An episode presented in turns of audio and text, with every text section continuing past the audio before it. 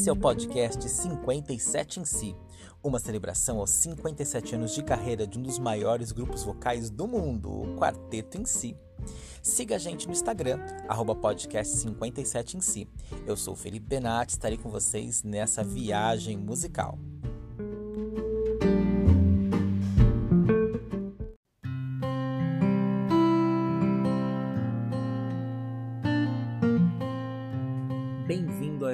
Estreia do podcast 57 em si. Esse projeto terá 57 episódios onde nós vamos esmiuçar toda a carreira do quarteto em si. Hoje, 30 de junho de 2021, é a celebração, o aniversário de 57 anos da estreia, aonde em 30 de junho, só que de 1964, no Beco das Garrafas do Rio de Janeiro, no Buttles Bar, as quatro irmãs, Silene, Cibele, Sinara e Siva, junto com Rosinha de Valença no violão e o Copa Trio, estreavam seu primeiro show. E esse é só o início da conversa, afinal de contas, são quase seis décadas de muita história. Quando eu afirmo que o quarteto em si é um dos maiores grupos vocais do mundo, não há exagero algum. Afinal de contas, que outros grupos existem com uma discografia tão extensa, tão diversa, com esses arranjadores, essas técnicas vocais incríveis, tantos compositores maravilhosos, shows, quanta coisa aconteceu, momentos incríveis, políticos, sociais, culturais aconteceram em muitos, alguns dos principais, as meninas do Quarto de estiveram lá. Então, assunto é o que não vai faltar pra gente. Fazendo justiça, não podemos esquecer do MPB4. Afinal de contas, o MPB4 e o 46 sempre foram grupos irmãos formando o famoso octeto, e a história dos dois logo logo já vai começar a se cruzar, e isso aconteceu pela vida toda até os dias atuais. Porém, ele começou um pouquinho depois e o quarteto é o grupo vocal feminino, a força das mulheres. E para a festa ficar completa, eu conto com a sua participação. Você é fã do quarteto em si? Já esteve em algum show? Já conheceu pessoalmente as meninas?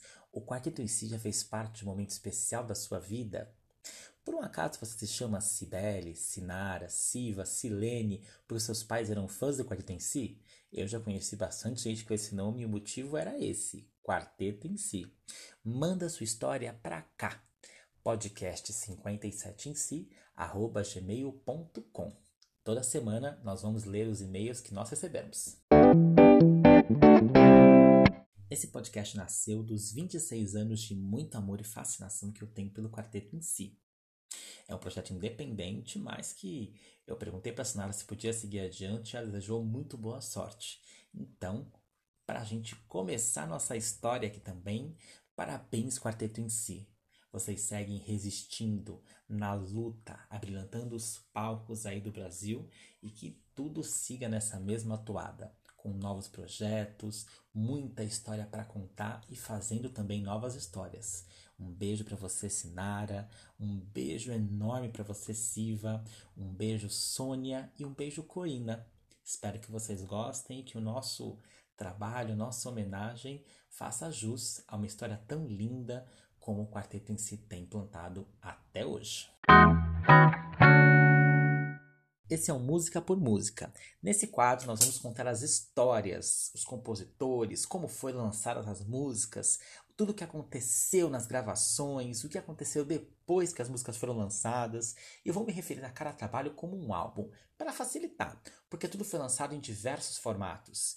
O vinil, que alguns chamam de disco, outros chamam de LP, alguns foram lançados em CDs, eles têm os compactos, os cassetes, mas a gente sabe que hoje em dia a música acontece mesmo nos streams, né? O que é uma pena, eu que sou um colecionador ávido de mídia física, espero que exista muita mídia física para comprar, mas me com uma carreira gigantesca do quarteto, ainda tem muita coisa que eu não tenho.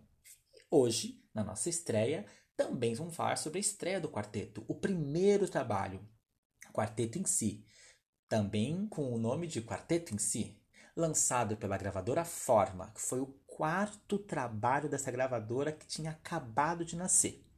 Vamos lá?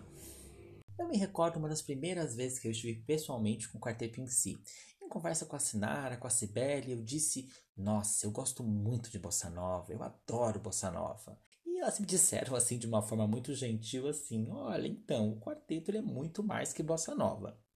Se você procurar sobre esse primeiro trabalho do quarteto em si, nos sites brasileiros, mas tem até mais informações em sites de, de outros países, né? Especificamente falando, sites de compra, sites de colecionadores, o estilo que eles determinam para esse álbum é um bossa nova. Mas existe muito mais que bossa nova. Óbvio, os anos 60 a gente tem, a bossa nova era o grande estilo do momento, mas muita coisa vinha acontecendo com o mundo da música e quando a gente começar a falar de música por música, nós vamos ver que existem vários estilos. Porém, esse álbum é classificado sempre como bossa nova. A produção artística desse primeiro trabalho do quarteto em si é de Roberto Quartan. Roberto Neves de Souza Quartan Filho, que foi nascido em 43 e faleceu em 2004. Esse produtor musical estudou música com Guerra Peixe, Moacir Santos e aos 21 anos criou o selo Forma e lançou alguns dos principais discos históricos. Inútil Paisagem, que foi o primeiro disco de Omir Deodato, Quarteto em si, que é esse que nós estamos conversando, Som Definitivo, que é um dos próximos que nós vamos falar, e os Afro Sambas, de Baden Powell e Vinícius de Moraes.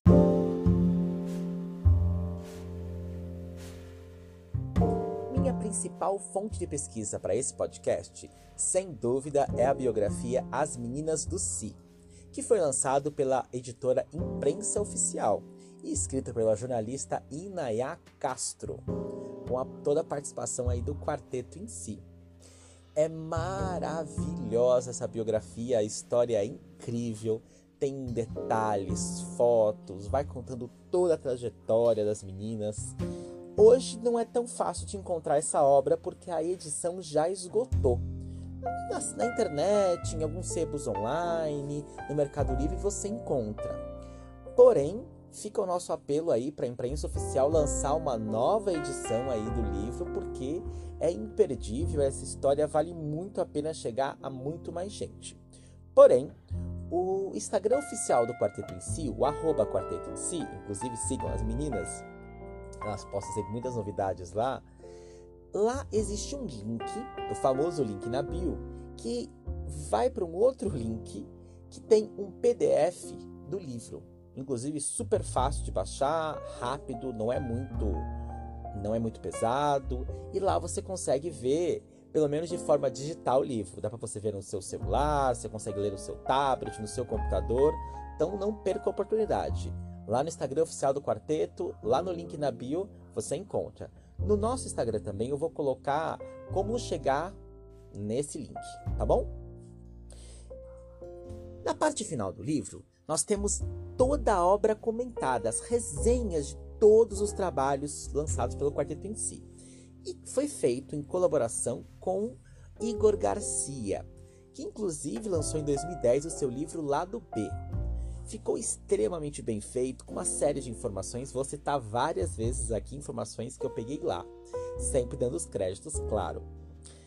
Igor Garcia já não está mais entre nós, mas, sem dúvida, ele conseguiu trabalhar em imortalizar a obra do quarteto em si, com as suas palavras, sua pesquisa extremamente bem feita, e fica o nosso amor por ele.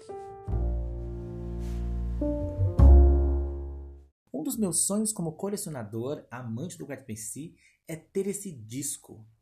É lindo. A capa, que é um óleo sobre tela da Patricia Tatersfield, que fez algumas das grandes capas da forma dessa época, é belíssima. O material, ouvir no vinil, para quem gosta de ouvir, é incrível.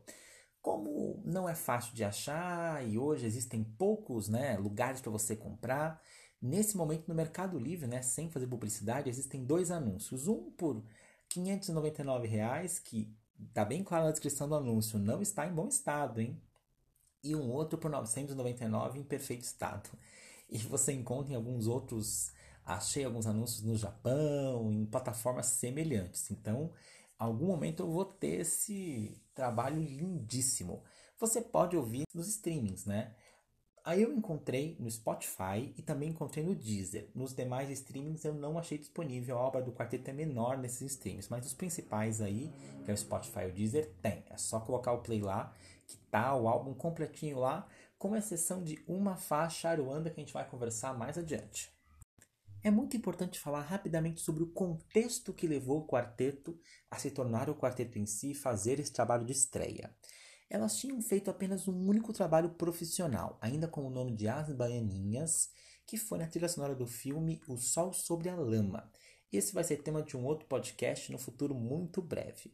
Vou utilizar um trecho da biografia do Quarteto Si para explicar com precisão como que elas fizeram parte da trilha sonora do filme Sol sobre a Lama. Lá fala que em 63 o cineasta Alex Vianney dirigiu o filme Sol sobre a Lama. E a trilha sonora tinha letra de Vinícius de Moraes e música de Pixinguinha. Vianney já era amigo de Vinícius desde 48, quando lançaram a revista Filme. Na época, Vinícius era vice-cônsul do Brasil em Los Angeles. Ele chegou a estudar cinema com Orson Welles, Greg Tolan. João Palma Neto, que era produtor e roteirista do filme, também era amigo do professor Adroaldo Ribeiro Costa. E esse professor conhecia as irmãs desde a época da Hora da Criança que foi um projeto social na Bahia, acho que existe até hoje. É, mais adiante nós vamos ver sobre isso em outros podcasts. E foi nesse projeto social que elas iniciaram nas artes. Lá tinha música, lá tinha dança, tinha teatro, enfim. O professor Eduardo Ribeiro Costa conhecia elas de lá.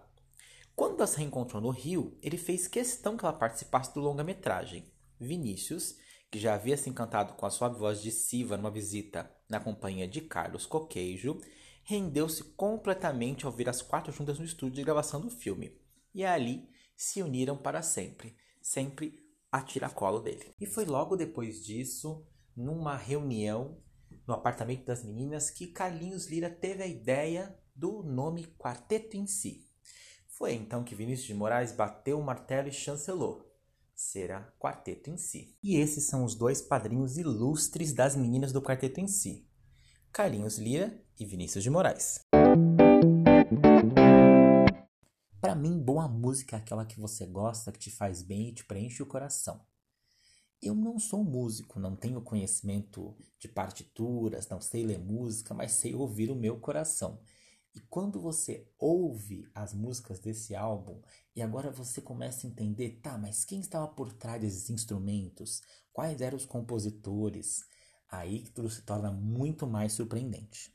Nos estúdios RCA Victor, quarteto entrou para gravar o seu álbum de estreia. Elmir Deodato trabalhou em uma boa parte dos arranjos instrumentais, inventivo, criativo. Na verdade, quatro músicas em específico foram arranjadas por Luiz Carlos Vinhas e seu trio: Berimbau, Mascarada, Resolução e Aruanda. Essas três últimas, conforme frisa a biografia do quarteto em si, eram inéditas, foram gravadas em menos de uma hora, sem qualquer reparos ou takes adicionais.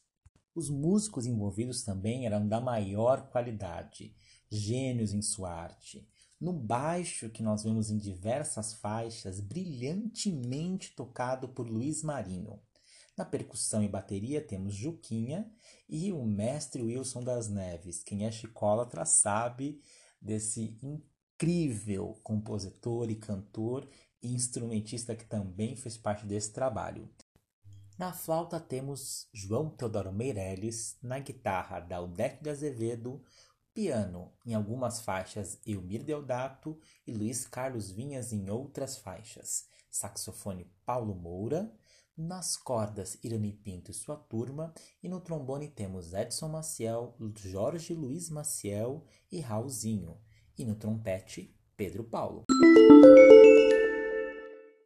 Quem é amante do vinil vai concordar comigo. A experiência de colocar um disco na vitrola, todo aquele barulhinho da, da, dos sucos conforme a música vai, vai funcionando é muito incrível. E o posicionamento das faixas também leva isso em consideração. Por quê? Nós temos a primeira música que é muito impactante, é aberta com resto, do, do Lobo Rui Guerra. E nós temos a sétima música, que é Aruanda, de Carlinhos Lira e Geraldo Vandré, abre o lado B, a segunda parte do trabalho. Né? Então é muito legal ver que foi obviamente pensado, porque conta-se uma narrativa, conta-se uma história, a gente tem momentos mais felizes, momentos mais impactantes, momentos mais tristes. Assim como um show é montado, set list para ter esse momento, né? Aquela abertura esfuziante, momento mais delicado no meio. O álbum também está pensado assim. Claro, pensado assim pela minha opinião, né? A minha percepção. Falando da primeira música, Reza, de Edu Lobo e Rui Guerra, essa música não era inédita, ela tinha sido gravada no segundo álbum Luiz Carlos Vinhas, na própria gravadora Forma, mas tinha sido há pouco tempo. Inclusive tem um link lá no nosso Instagram sobre um programa de 2014 lá na rádio batuta.com.br, onde o Edu Louco vai contando sobre as suas parcerias, sobre as suas canções, e tem um segmento onde ele fala especificamente sobre a sua parceria com o Rui Guerra. Dá uma conferida lá que é muito legal, tá dividido em tópicos, é super fácil de ouvir. Esse tema de fé dessa primeira música do primeiro álbum traz uma análise do que a gente vai ouvir ao longo da carreira do quarteto em si. Vamos ouvir cantar muito sobre fé, sobre obviamente a vida no Rio de Janeiro daquelas baianinhas vindas para o Rio. Vamos também ouvir muito falar sobre a Bahia, sobre o mar, até o mar como uma entidade, né? Vamos ouvir falar muito sobre tristeza, sobre o carnaval, sobre o amor, sobre as mazelas sociais, questões políticas. Esses são os principais temas. E também ouviremos uma série de músicas contando sobre o trem, as viagens do trem, e isso se segue por todos os anos da carreira aí. Óbvio, os compositores, os maiores compositores, escreviam o que viviam, e esses eram os principais temas. E Reza já inicia com uma introdução sublime, como descreve a biografia do quarteto em si, não tem palavra melhor para descrever. É sublime essa introdução. As vozes vão se sobrepondo, uma fazendo contraponto à outra, elas vão se misturando e aí entra a banda. É muito impactante você imaginar que a primeira gravação foi justamente essa com esse arranjo as meninas começaram, esse é só o primeiro trabalho. Demorou muito para eu ouvir esse primeiro trabalho, até porque a história que eu contei que eu não tenho esse LP ainda. Quando eu ouvi, pensei, meu Deus, elas se lançaram por essa música. E a gente tem a letra, né? Essa proposta toda da fé, essa ideia e como elas vão cantando e como a harmonia vai trabalhando as vozes delas, né? Porque a voz também é um instrumento. Esse é o instrumento delas. Então você tem o arranjo instrumental incrível, rico, caprichoso, é muito complexo. E você tem também a mesma complexidade no arranjo vocal delas. E tudo isso vem num pacote só. Até para fazer as pesquisas desse episódio, eu voltei a ouvir tenho cantado diariamente. É muito bonito. A letra é muito bonita também, né? Bastante para vencer, eu já sei o que vou fazer. Meu Senhor, uma oração. Vou cantar para ver se vai valer é uma das minhas prediletas. Enquanto a Tristeza Não Vem, dá sequência no álbum.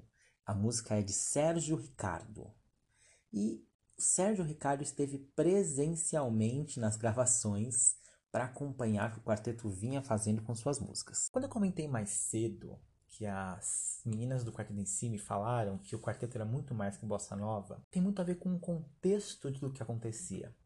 Bossa nova falava sobre como eu já ouvi uma vez, né, comentarem sobre o barquinho, sobre a zona sul do Rio, sobre Ipanema e a garota e tudo mais.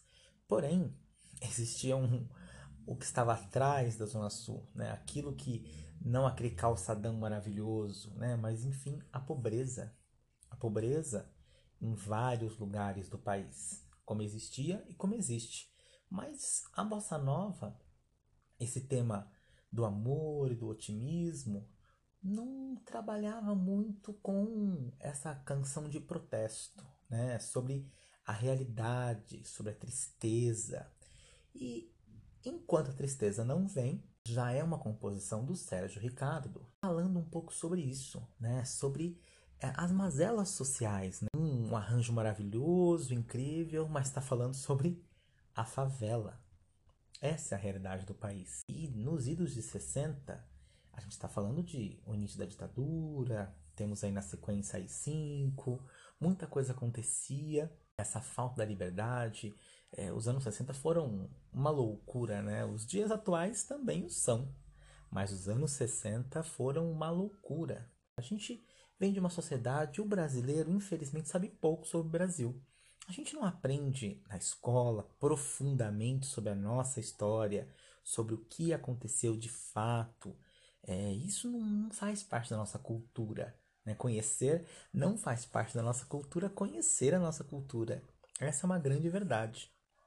Essa música do Sérgio Ricardo trata um pouco disso. É uma canção de protesto, como inúmeras canções que ele escreveu e compôs na sequência. Eu vou indicar mais adiante um curta-metragem que tem aí de graça para na internet, com o próprio Sérgio Ricardo contando um pouquinho sobre esse, esse processo, é, o que foi o Brasil e a visão dele da cultura, do que já foi e do que é. Mais adiante eu falo sobre isso. Uma outra coisa incrível para falar sobre essa gravação são os solos da Cibele. Meu Deus, a música ela vai num crescente, parece que ela vai enchendo, até que chega no refrão, nasceu uma rosa na favela, parece que elas vão enchendo e aí esvazia com delicadeza. A terceira gravação desse álbum é também a música de maior sucesso desse meu trabalho. Inclusive, nas minhas pesquisas na internet, minhas pesquisas por aí, eu descobri que essa música foi entre as 100 músicas mais tocadas no Brasil no ano de 1964. Um pesquisador, né, que tem um site que eu vou colocar o link lá no nosso Instagram, juntou várias revistas que faziam as paradas de sucesso para descobrir no ano de 64 qual foram as 100 músicas mais ouvidas. E Berimbau, nessa gravação do quarteto, foi uma delas, a número 75 para ser mais exato. Muita gente imagina que Baden Powell é baiano, né, por toda essa é, o tema da afrodescendência, toda essa história, todos os afro-sambas, né? Sempre se imaginou que foi a ideia de um baiano com um carioca, né, Vinícius de Moraes, mais ou menos como a, ideia de Dori com Vinícius, né, que trabalhou no Zum Zum logo na sequência desse trabalho com o quarteto. Mas não, Baden Powell, super novinho na época, era carioca. Foi justamente uma viagem que ele fez para Salvador que abriu seus olhos a toda essa proposta, né? A capoeira, os instrumentos, todo um mundo diferente do que se conhecia no Rio de Janeiro, principalmente naquela época. E foi daí que ele teve a ideia dessa composição de berimbau. Juntou-se com Vinícius e saiu essa pérola. Berimbau é uma das músicas que eu mais ouvi na voz do quarteto em si. E elas se gravaram diversas vezes. Não sei dizer ao certo quantas vezes, mas foram várias. Em diversas formações do quarteto, em diversos momentos, para diversos projetos. Já vi ao vivo também muitas vezes. E o que eu percebo dessa gravação de 64 para as gravações mais atuais, ou para as versões ao vivo mais atuais, é que ela foi ganhando uma uma brasilidade muito grande. Não que essa gravação de 64, 64 não tivesse, porém o arranjo foi ficando mais visceral, o arranjo vocal, o arranjo instrumental, a proposta toda ficou muito mais visceral nos trabalhos seguintes do que nessa primeira versão. Porém, essa primeira versão, essa estreia de Berimbau é, é um marco. Não me recordo de nenhum outro artista que já tenha gravado berimbau com tanto brilhantismo quanto essa gravação e as diversas outras que vieram na carreira do quarteto em si. Aí você tem toda a brasilidade do Baden com os versos ideológicos do Vinícius de Moraes. Quem é homem de bem não trai o amor que lhe quer seu bem. Quem diz muito que vai, não vai, assim como não vai, não vem. Basicamente, quem fala que é, mas não o é, trabalho muito isso nos afro-sambas, no samba da benção. É muito legal essa ideia de ver a pessoa aquilo que ela é, não daquilo que ela fala, que é o que ela pensa que é. Outro verso que eu gosto muito é: Quem de dentro de si não sai, vai morrer sem amar ninguém. O dinheiro de quem não dá é o trabalho de quem não tem. O brilhantismo dessa composição sempre esteve no repertório e acredito que sempre estará no repertório do quarteto. A quarta música do álbum é O Trem, de Carlos Castilho e Francisco de Assis. Inclusive, Carlos Castilho é o próprio arranjador vocal do álbum. E a letra tem um trabalho no final onde duas notas ficam repetindo de forma muito criativa, simulando a marcha do trem. Ela é um pouco datada, sim, porque hoje a gente não tem mais, pelo menos no Brasil, é muito difícil ter é, Maria Fumaça.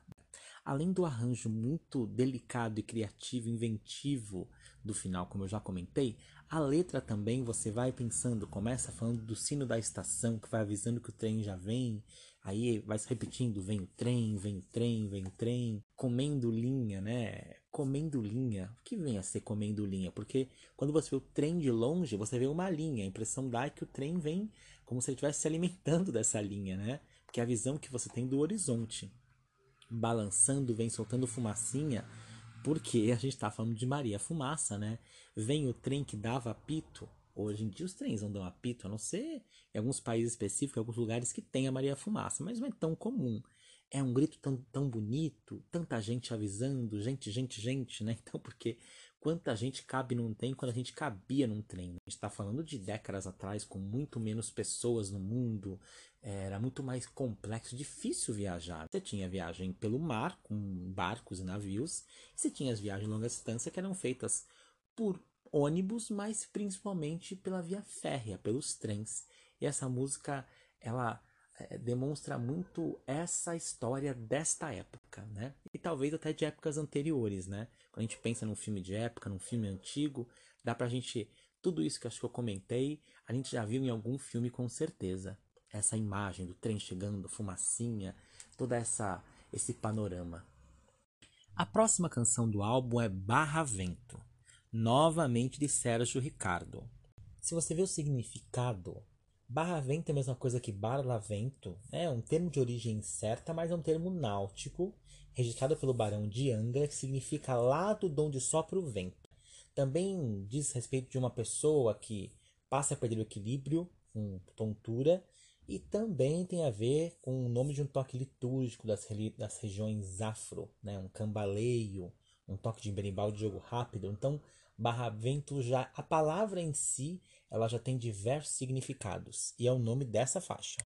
E novamente voltamos com, como eu disse, o tema do mar, o tema da fé, fala-se de Emanjá, fala-se de Janaína. A gravação inicia de uma forma até dramática, né?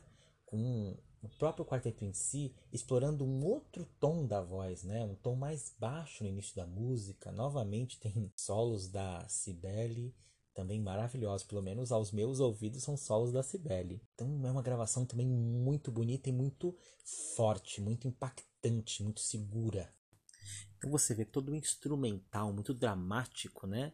E basicamente conta a história, né? Porque se a gente tem o vento soprando contra o barco, né? Ele pode virar. E aí você vê, né? É, conta. É, não vai ter peixe se o barra-vento chegar, não vai ter peixe para vender filho sem pai para criar, mulher viúva para sofrer. É bem interessante, né? A sexta música, Resolução, é uma parceria de Edu Lobo com Lula Freire.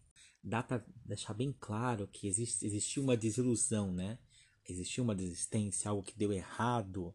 Então é muito interessante ver isso, né? Fica a dúvida, né? Essa resolução é porque é, é vai, essa pessoa vai parar porque ela deixou bem claro que ela cansou de lutar, né? Então, você tem no começo: É, eu vou contar o que há, é tempo de dizer quem sou. Sim, eu cansei de lutar e agora eu quero descansar. Mais adiante, eu cansei e perdi, em tanta coisa acreditei. Se ninguém viu o que vi, ninguém sabe mais do que sei. E no fim você tem, né? Todas as canções que eu já cantei agora têm de me valer e me fazer acreditar que é preciso viver. E é e o resto é só deixar para lá e mesmo só vou seguir, e nada me fará mudar. Inclusive, esse fim elas repetem três vezes, com as vozes entrando cada uma numa frase, é muito bonito mesmo. E aí a gente encerra o lado A desse primeiro disco, com resolução. O lado B do álbum abre com a música Aruanda, parceria de Carlinhos Lira com Geraldo Vandré. Essa música Aruanda, curiosamente, não está disponível nas plataformas digitais nem no Deezer, nem no Spotify, que são os únicos lugares onde eu encontrei esse álbum do quarteto. Pesquisando, a única informação que me faz lançar uma teoria maluca, minha teoria é a seguinte. Nos anos 90 foram uh, digitalizados, né, remasterizados, lançados em CD no Japão, vários álbuns do quarteto em si. Há uns 4 ou 5 anos atrás foram disponibilizados três desses álbuns pela Universal Music nas plataformas digitais. São eles o Quarteto de Cid 64, a Antologia do Samba Canção, mais o Quarteto de Cid 72 com a Dorinha Tapajós. E tem uma matéria de 13 de abril de 94 na Folha Ilustrada do João Máximo, onde ele fala sobre o Carlos Lira lançando seus songbooks no Rio. Então conta a história do que estava acontecendo, o trabalho que ele fez com o songbook, e ele termina assim no fim da matéria. Vou falar exatamente o que está aqui no jornal. Abre aspas. Mas não houve tempo nele, ah, nele no songbook, né, para incluir três canções inéditas. Uma delas, Ipanema, composta no dia 4 desse mês, de 94, né? Nem jeito de publicar suas duas parcerias com o Geraldo Vandré, que pede 2 mil dólares pela autorização de cada uma. Aí ele, ele fala também, né? Abre aspas de novo. O pior é que uma delas, a Aruanda, eu fiz quase sozinho, música e letra. Então, imagino que tem a ver com esse embrólio dos anos 90. A masterização japonesa veio nessa época e agora foi disponibilizado. Então, para mim, essa é a única explicação por não estar tá disponível. Mas é engraçado, porque logo depois, por exemplo, essa música foi gravada naquele no famoso disco do Zum Zum, com o Vinícius e o Caime. E lá tem a Ruanda, e a Ruanda está disponível nas plataformas digitais. Então, imagino que o embrólio está especificamente nesse fonograma desse álbum. Então, se você quiser ouvir, vai ter que olhar num dos outros álbuns. Aqui a gente não consegue disponibilizar músicas no podcast, então vai ter no Spotify uma playlist com todas as músicas comentadas. E especificamente a Ruanda, eu vou pegar esse outro álbum que é gravação mais próxima. Segundo o jornal Opção, em 2015, ele comenta sobre a parceria musical de Geraldo Vandré com o Carlinhos Lira. Lá eles comentam assim, abre aspas, ele compõe a melodia e conta o enredo a Geraldo, que não tarda a escrever a letra. Então, esse é o outro lado da história, né? A letra de Aruanda é bem curtinha. Basicamente, né, fala sobre vai, vai, vai para Aruanda, vem, vem, vem de Luanda, deixa tudo que é triste, vai para Aruanda. Lá não tem mais tristeza, vai que tudo é beleza. Ouça a voz que te chama, vai, vai, vai. Basicamente é isso, então a gente vê uma brincadeira com as vozes, com os instrumentos. É uma música muito para cima, uma gravação muito bonita do quarteto. Eu acho que é uma música perfeita para abrir a segunda parte do trabalho. O álbum segue com a oitava música, Caminho de Pedra, de Tom Jobim e Vinícius de Moraes. Essa música foi originalmente gravada em 58 e fez parte de uma das canções do Amor Demais, lançadas por Elisete Cardoso, que foi o álbum, o álbum inaugural da Bossa Nova. De fato, como a biografia do quarteto se segue, é, descreve, esse é o ponto alto do disco. É um dos pontos altos, é muito bonito o arranjo, é muito diferente da gravação de, da Elisete, é realmente incrível é, as vozes, os arranjos, o baixo de Luiz Marinho realmente é muito bonito, juntamente com os versos, né, de Tom Jobim e Vinícius de Moraes. E novamente a gente volta no tema da tristeza, da melancolia, do desalento, né? Esse tema que a gente já ouviu no álbum volta aqui. Acredito que por ter alguma das gravações mais importantes aí da bossa nova, talvez seja por isso que o álbum seja sempre é, sempre o estilo dele seja sempre descrito como bossa nova, né? Porque essa foi inclusive uma, uma música importante no movimento. Para mim, o que chama muita atenção são as vozes, né? Novamente, um, um, em algumas partes da canção você vê um tom mais baixo, um tom mais profundo da voz das meninas. É muito bonito. É muito bonito mesmo. A nona faixa do álbum é Nanã. É a terceira faixa do lado B de Moacir Santos e Mário Teles. Inclusive, nós vamos disponibilizar o link lá no nosso Instagram de um programa na rádio batuta.com.br. É muito interessante, conta um pouquinho junto com o Moacir Santos desse álbum, né, As Coisas, de 65. E lá tem essa gravação de Nanã. É muito curioso. e a gente vê o instrumental, o arranjo instrumental com arranjo vocal trabalhando sempre cada um de um lado, em alguns momentos em plena harmonia, em alguns momentos em contraponto, é muito interessante. Por isso, essa é mais uma música que eu recomendo. Coloca um bom fone e vá ouvir Nanã. A décima música do trabalho é Vida Ruim, uma canção lamento de Catulo de Paula. Catulo de Paula é um cearense de nome Hermenegildo Evangelista de Souza. Ele esteve envolvido com a trilha sonora do filme Sol sobre a Lama.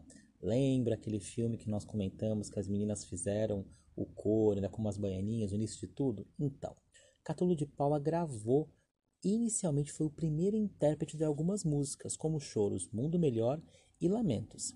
Em 63, ele gravou pela Odeon seu primeiro LP, e ele que é efetivamente o compositor dessa música. Ele também voltou a trabalhar em 64 com o Vinícius e o Carlinhos Lira na peça Pobre Menina Rica. Então, é, tá tudo junto, misturado. Também eu chamo a atenção para a delicadeza da interpretação do quarteto nessa música. É muito delicado, muito bonito. Apesar da desgraceira da letra, né? Desgraceira não que a letra é ruim, muito pelo contrário, a letra é bonita, mas é muito triste, né? E a música que encerra o LP, a quinta música do lado B, a décima primeira música do álbum, é Mascarada, de Zé Cat e Elton Medeiros. Nas minhas pesquisas para descobrir a origem da música, encontrei no canal do Antônio Marcelo Jackson da Silva, no YouTube, e ele conta mais ou menos assim. Zé Cat e Elton Medeiros eram sambistas tradicionais, e nós tínhamos em contraponto Roberto Menescal e Carlinhos Lira, que eram sambistas da bossa nova. Estilos é, praticamente opostos. O samba tradicional, contando das mazelas, é, do mundo real, talvez, e a bossa nova contando dos sentimentos. Eram temas muito distintos. Num programa na TV Rio, o apresentador fez um desafio para ambos uh, desafiou para que Elton Medeiros e Zequete, que eram esses sambistas né, raiz, trabalhassem numa música num samba estilo bossa nova e que Roberto Menescal e Carlinhos Lira fizessem o inverso, gravassem, inventassem ali uma música no estilo samba tradicional, samba raiz. Passado um tempo, e segundo Elton Medeiros, que era clarinetista, um belo dia ele acordou com uma melodia na cabeça. Ele pegou seu clarinete e começou a compor. E ele notou que o que ele estava compondo tinha esse, essa ideia de bossa nova. Ele já entrou em contato com o Zequete e falou que estava compondo uma bossa nova. E aí foi daí que saiu Mascarada. Uma música com esse tema de carnaval, que, como eu já comentei, é um tema recorrente. Não só o carnaval como folia, mas principalmente a quarta-feira de cinzas, o pós-carnaval, né? Esse fim do carnaval. É uma música que finaliza esse álbum e a letra é muito curiosa, né? Porque o nome, na minha visão, né, tem duplo sentido, né? Porque fala de de alguém que está mascarada, ele está querendo conquistar, mascarada por uma máscara de carnaval, mas que eu também percebo que esse mascarada tem a ver com a gíria, né? Ah, você é um mascarado, né? Quando a pessoa tem não está sendo sincera, a pessoa está agindo com outro interesse por trás, né? Me parece muito isso a letra. Tem um trechinho assim, ó. É, Vejo agora esse teu lindo olhar, olhar que eu sonhei que sonhei em conquistar, e que um dia afinal eu conquistei. Aí findou o seu carnaval, e é só nos carnavais encontrava-te sem. Este teu lindo olhar, porque o poeta era eu, cujas rimas eram compostas, na esperança de que tirasse dessa máscara que sempre me fez mal. Mal que só findou depois do carnaval. É muito legal, né?